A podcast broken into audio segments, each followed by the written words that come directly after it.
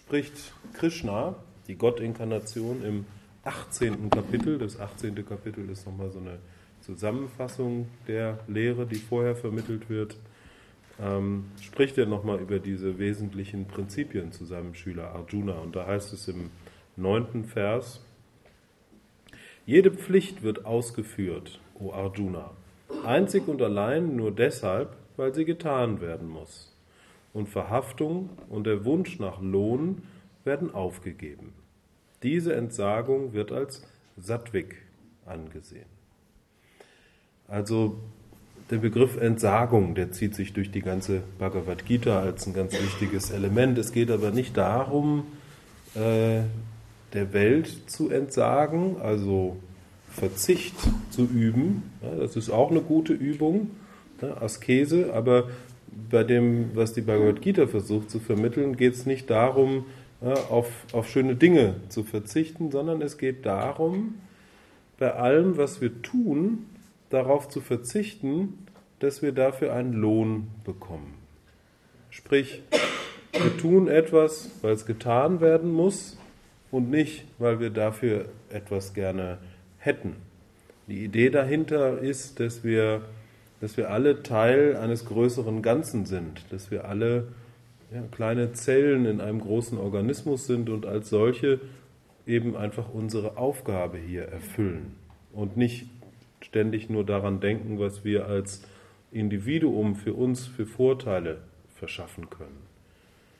Und das ist, glaube ich, ein ganz wesentlicher Punkt der Yoga-Lehre, ne, dass wir, hm, um unser Ego zu überwinden, um, um unsere Identifikation mit Körper und Persönlichkeit zu überwinden, dass wir dafür ähm, diese innere Einstellung kultivieren müssen, dass alles, was wir tun, ein Dienst an das größere Ganze ist. Dass alles, was wir, was wir tun, ähm, ein Opfer an Gott ist. Also so wird es meistens in der Bhagavad Gita formuliert, dass wir unsere Handlungen opfern, dass wir nicht etwas tun, damit wir etwas dafür zurückbekommen, sondern dass wir Dinge tun, weil sie getan werden müssen.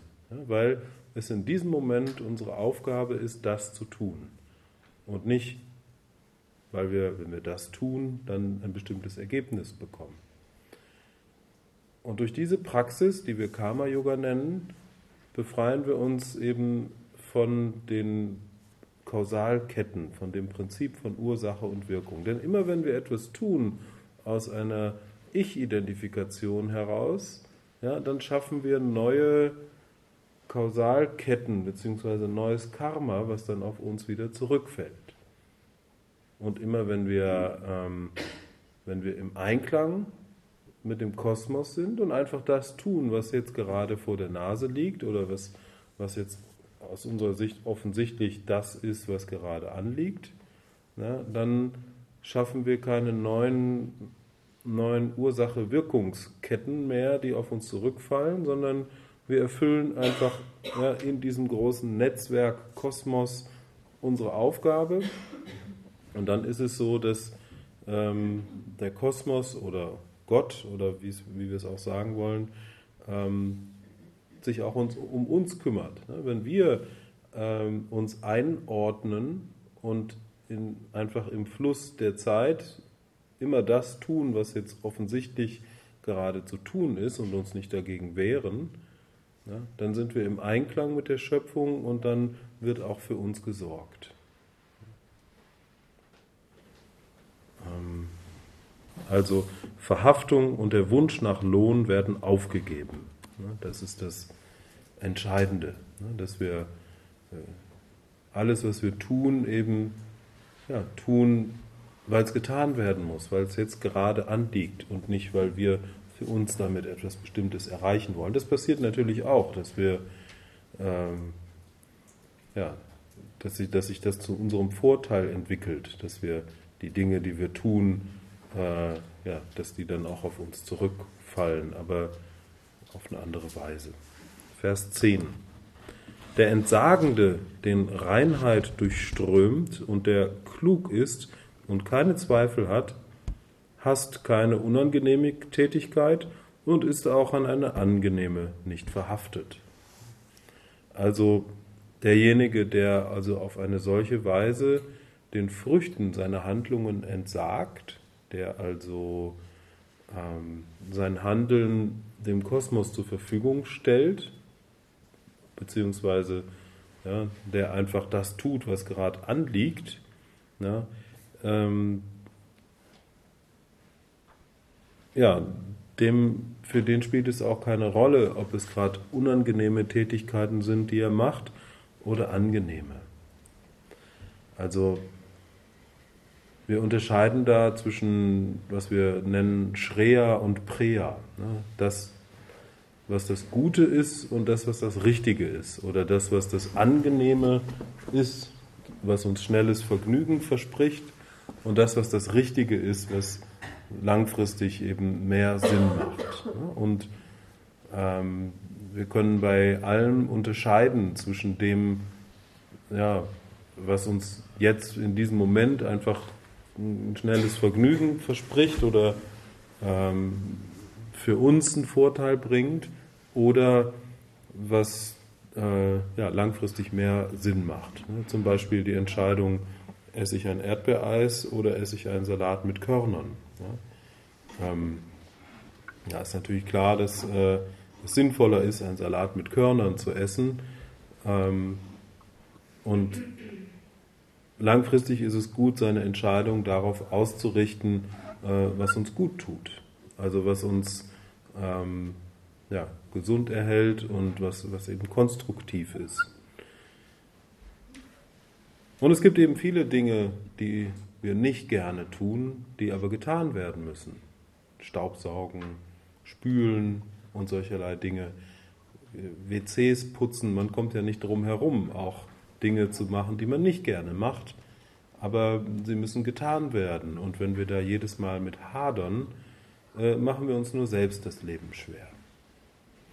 Ich hatte vor zweieinhalb Jahren, als ich von meinem Vorgänger hier bei der Aufgabe, die ich hier erfülle, die Übergabe hatte, da hatten wir einen sehr anstrengenden Tag. Da war also wirklich von morgens bis abends war die ganze Zeit irgendwas, Probleme und Sachen, wo wir uns drum kümmern mussten. Und irgendwie nachmittags standen wir dann da und dann habe ich gesagt zu ihm so, puh, das war aber jetzt ein Tag. Und dann sagte der zu mir, ach Narada, gewöhn dich dran und wehr dich nicht dagegen. Und diese Worte, die haben mich wirklich die ganze Zeit über begleitet. Ne? Dass, äh, dass es ganz wichtig ist, sich nicht gegen seine eigene Aufgabe zu wehren. Ja, wenn da so ein Spülberg steht zu Hause, dann ist es halt meine Aufgabe, mich darum zu kümmern. Und äh, wenn ich mich dagegen wehre, dann wird es nicht besser. Ne? Sondern es ist ganz wichtig, dass man sich daran gewöhnt, auch Dinge zu tun, die man gar nicht gerne macht. Und nicht ständig danach zu streben, die Dinge zu machen, die man super gerne macht, sondern man macht einfach das, was gerade zu tun ist. Und das macht uns frei. Wenn wir lernen, in jedem Moment das zu tun, wie er hier sagt, ähm, ja, was die Pflicht ist, also was offensichtlich gerade die Aufgabe ist. Vers 11. Wahrlich, für ein verkörpertes Wesen ist es nicht möglich, vollständig auf Handlungen zu verzichten. Wer jedoch auf den Ertrag der Handlungen verzichtet, wird tatsächlich ein Mensch der Entsagung genannt. Also oft kommt der Gedanke, wenn wir über die absolute Wirklichkeit nachdenken, über unser wahres Selbst, was jenseits von allen Erfahrungen ist, was sowieso unveränderlich ist und nicht handelnd, wenn wir darüber nachdenken, dass wir sowieso eins mit Gott sind, dann ähm, könnte der Gedanke kommen, ja, dann kann ich ja auch ähm, mich in die Höhle zurückziehen und nichts tun. Aber mh, hm, er sagt, das ist gar nicht möglich. Wir können gar nicht nichts tun, zumal äh, in der Höhle sitzen und meditieren ja auch nicht nichts tun ist, sondern man tut ja was.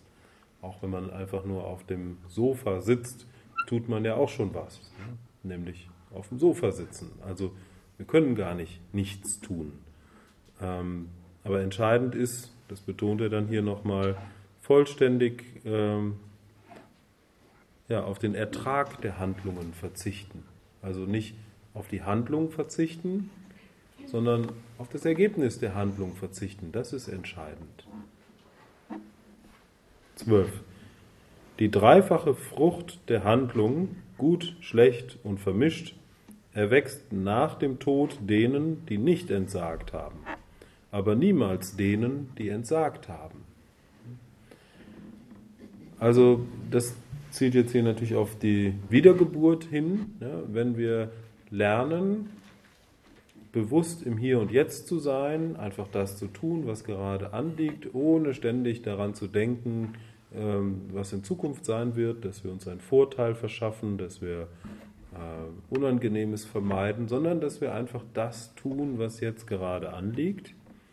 Ja, dann lösen wir uns vom Karma und, ähm,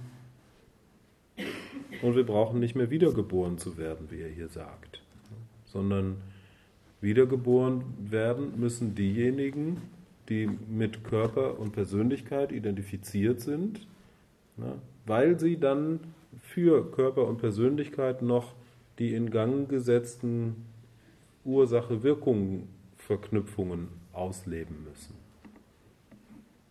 Das heißt,